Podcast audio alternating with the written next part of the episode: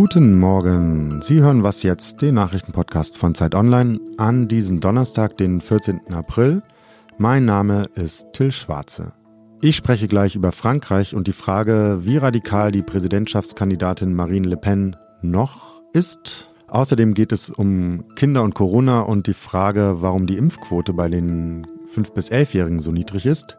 Und Sie werden hören, dass bei der Zukunft der Mobilität Straße und Schiene nicht unbedingt ein Gegensatz sein müssen. Zunächst aber erst einmal die Nachrichten. Ich bin Christina Felschen. Guten Morgen. Das Flaggschiff der russischen Schwarzmeerflotte, die Moskwa, steht nach russischen Angaben in Flammen, nachdem Munition an Bord explodiert ist. Die 510 Besatzungsmitglieder seien in Sicherheit gebracht worden. Die Ukraine behauptet, das Schiff mit Raketen beschossen zu haben. Im Norden der Ukraine haben russische Truppen nach ukrainischen Angaben Zehntausende nicht explodierte Sprengsätze hinterlassen. Wer jetzt schon dorthin zurückkehre, müsse äußerst vorsichtig sein, warnte Präsident Volodymyr Zelensky in seiner abendlichen Videobotschaft. Unterdessen haben Ermittler des Internationalen Strafgerichtshofs zum ersten Mal Kriegsschauplätze in der Ukraine besichtigt. Chefankläger Karim Khan bezeichnete die gesamte Ukraine als Tatort. Auch die OSZE sieht einem Bericht zufolge glaubwürdige Beweise für Folter und Misshandlungen. Außenministerin Annalena Baerbock reist zum Abschluss ihrer Westafrika-Reise heute nach Niger. In der Hauptstadt Niamey trifft Baerbock den Präsidenten Mohamed Bassoum und Außenminister Hassoumi Massoudou.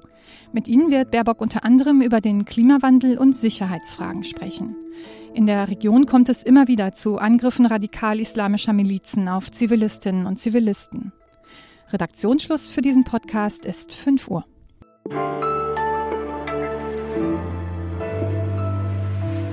Unser Nachbarland Frankreich steht vor einer ziemlich entscheidenden Wahl. In zehn Tagen wählen die Franzosen ihren nächsten Präsidenten bzw. ihre nächste Präsidentin.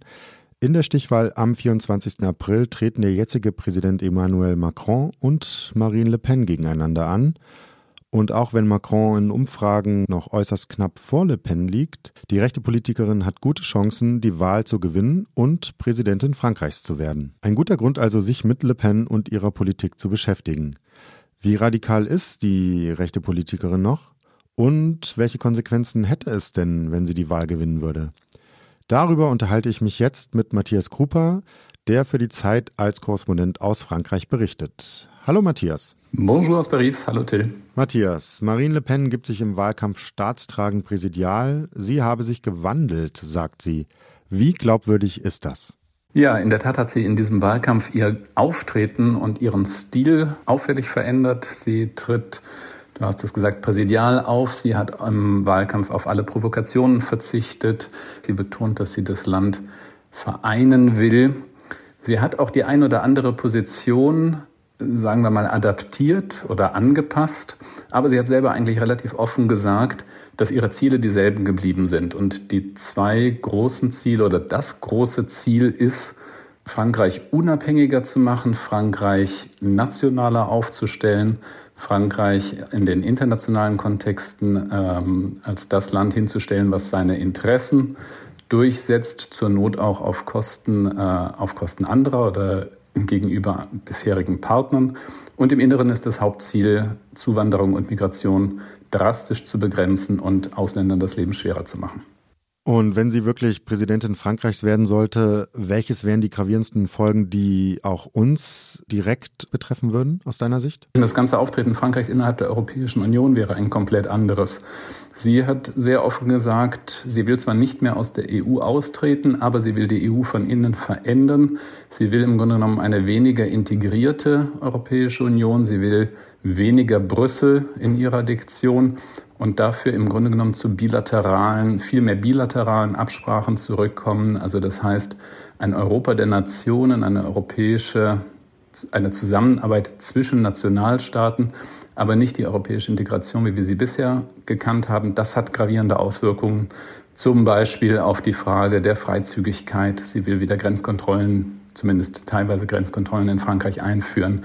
Das hat Auswirkungen auf die europäische Energiepolitik. Sie will aus dem europäischen Elektrizitätsmarkt aussteigen und, und, und. Das kann man durchdeklinieren. Also das hätte ganz gravierende Folgen für uns. Ähm, die Bundesregierung arbeitet traditionell auch mit der französischen Regierung immer sehr eng zusammen. Die Bundeskanzler oder Bundeskanzlerinnen reisen auch immer mit als erstes nach Frankreich, um die Bedeutung der deutsch-französischen Partnerschaft zu betonen. Wie sehe das denn im Fall Ihres Wahlsiegs für das deutsch-französische Verhältnis aus? Ja, das ist eine interessante Frage, wo sie zuerst äh, hinfliegen oder hinfahren würde. Ähm, jedenfalls unterhält sie bislang sehr viel engere Kontakte zu den Regierungen in Ungarn, zu Viktor Orban und zu Polen als nach Berlin. Sie hat in einer Pressekonferenz äh, gestern am Mittwoch sehr, sehr ausführlich über Deutschland gesprochen. Man kann das so zusammenfassen. Auf der einen Seite versucht sie dem Eindruck entgegenzutreten, sie würde Deutschland feindlich gegenüberstehen. Sie hat ausdrücklich von dem Respekt für die deutsche Nation und so weiter gesprochen.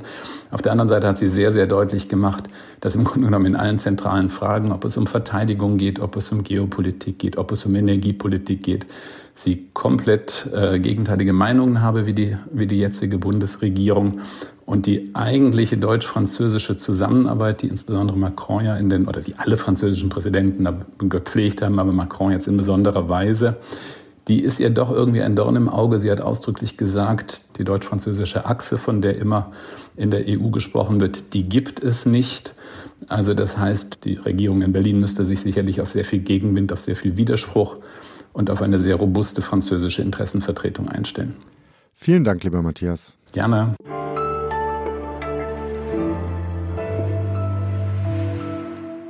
Und sonst so? Wenn es um Mobilität und ihre vor allem klimafreundliche Zukunft geht, lautet das Motto immer von der Straße auf die Schiene. Doch ausgerechnet die französische Bahn dreht dieses Prinzip nun um, beziehungsweise löst den Gegensatz völlig auf. Der französische Staatskonzern SCNF entwickelt einen Minizug, der sowohl auf der Schiene als auch auf der Straße fahren kann. Flexi heißt dieses Fahrzeug mit Eisenbahn und Autoreifen. Fahren soll Flexi überall dort, wo sich der eigentliche Bahnverkehr nicht mehr lohnt, in ländlichen Gebieten vor allem. Und ob und wie das funktionieren kann, wird in einem Pilotversuch ab 2024 erprobt werden. Und wenn Sie sich schon mal selbst ein Bild dieser Zukunft machen wollen, können Sie das tun. Es gibt nämlich ein kleines Simulationsvideo der SCNF. Ich habe es Ihnen in den Show Notes verlinkt.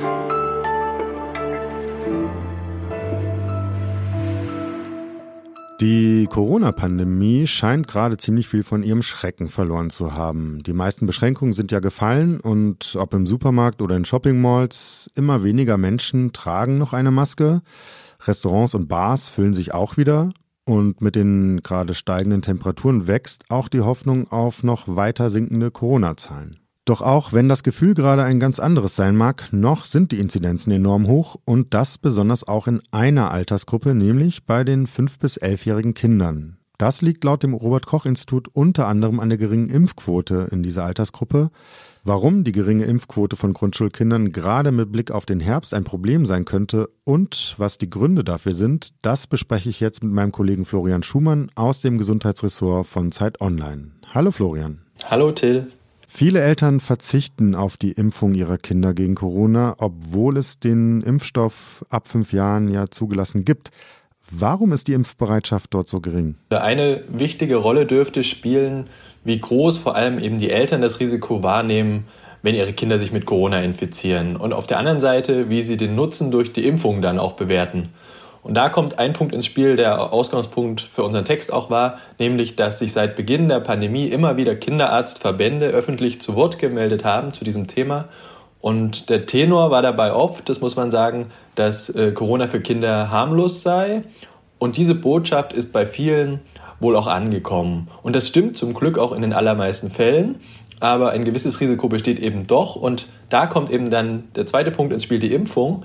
Denn ab fünf Jahren, wie du gesagt hast, gibt es ja die zugelassene Impfung. Nur wird die eben von der Ständigen Impfkommission STIKO immer noch nicht für alle ab fünf explizit empfohlen. Und beides zusammen könnte auch dazu geführt haben, dass viele Eltern einerseits denken, naja, die Impfung ist eigentlich nicht unbedingt notwendig, weil mein Kind eh nicht schwer erkrankt. Und dann gibt es auch sicher noch Vorbehalte gegenüber der Impfung selbst, gerade eben weil es sich um Kinder handelt. Mhm, du hast es jetzt angesprochen mit dem Punkt, dass eben Kinder seltener und meist auch weniger schwer an Corona erkranken als Erwachsene. Das ist ja durchaus richtig. Warum ist denn Ihre Impfung überhaupt wichtig, auch mit Blick auf den Herbst? Es ist ja so, dass Kinder in Deutschland zum Glück generell sehr selten schwer an Dingen erkranken oder eben sogar sterben. Und trotzdem kann man ja versuchen, dieses geringe Risiko noch etwas weiter zu senken. Und mittlerweile gibt es sehr gute Daten, zum Beispiel aus den USA, die belegen, dass die Impfung Kinder davor schützt, schwer an Corona zu erkranken und zwar auch unter Omikron. Und ein anderes Thema ist ja PIMS, also dieses Entzündungssyndrom, das äh, zwei bis sechs Wochen nach einer Infektion auftreten kann. Auch diese Wahrscheinlichkeit kann die Impfung äh, reduzieren. Und gleichzeitig ähm, muss man auch sagen, dass die Impfung eben gerade für 5- bis 11-Jährige sehr gut verträglich ist und sehr sicher ist. Diese Daten hat man äh, nach Millionen verimpften Dosen allein in den USA. Und da war eben die Rate an Nebenwirkungen geringer als in anderen Altersgruppen. Die Sorge ist ja, dass im Herbst die Zahlen wieder steigen und damit eben auch diese Gruppe von Grundschulkindern äh, betroffen ist. Was wäre denn mit Blick auf diese Sorge jetzt zu tun? Viele sagen, dass man eben Infektions- und Kinderschutz stärker zusammen denken muss. Bisher war es in der Diskussion oft so der Tenor, Hauptsache die Schulen bleiben offen, dann wird schon alles gut.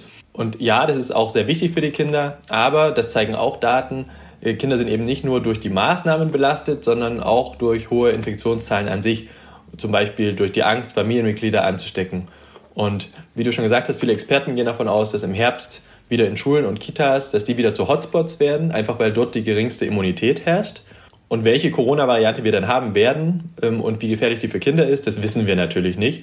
Aber so oder so wäre es über den Sommer wohl sinnvoll, sich vorzubereiten. Konzepte gibt es ja seit einiger Zeit. Zum Beispiel gibt es eine Leitlinie für sichere Schulen, die zum Beispiel auch Wechselunterricht enthält, ähm, den man aber natürlich gut vorbereiten müsste, auch technisch, müsste man im Sommer jetzt die Zeit nutzen. Und was auch der Expertenrat der Regierung zum Beispiel gefordert hat, man könnte auch eine Impfkampagne speziell für Kinder und Eltern starten, was es bisher auch noch gar nicht gab. Vielen Dank, lieber Florian. Gerne. Und damit sind wir am Ende der Sendung angekommen. Das war was jetzt an diesem Donnerstagmorgen. Um 17 Uhr im Update hält Sie mein Kollege Fabian Scheele auf dem Laufenden. Und schreiben Sie uns doch gerne mit Fragen, Anregungen oder Kritik. Was jetzt zeit.de ist die Adresse. Mein Name ist Till Schwarze und ich wünsche Ihnen einen guten Start in den Tag. Bis bald.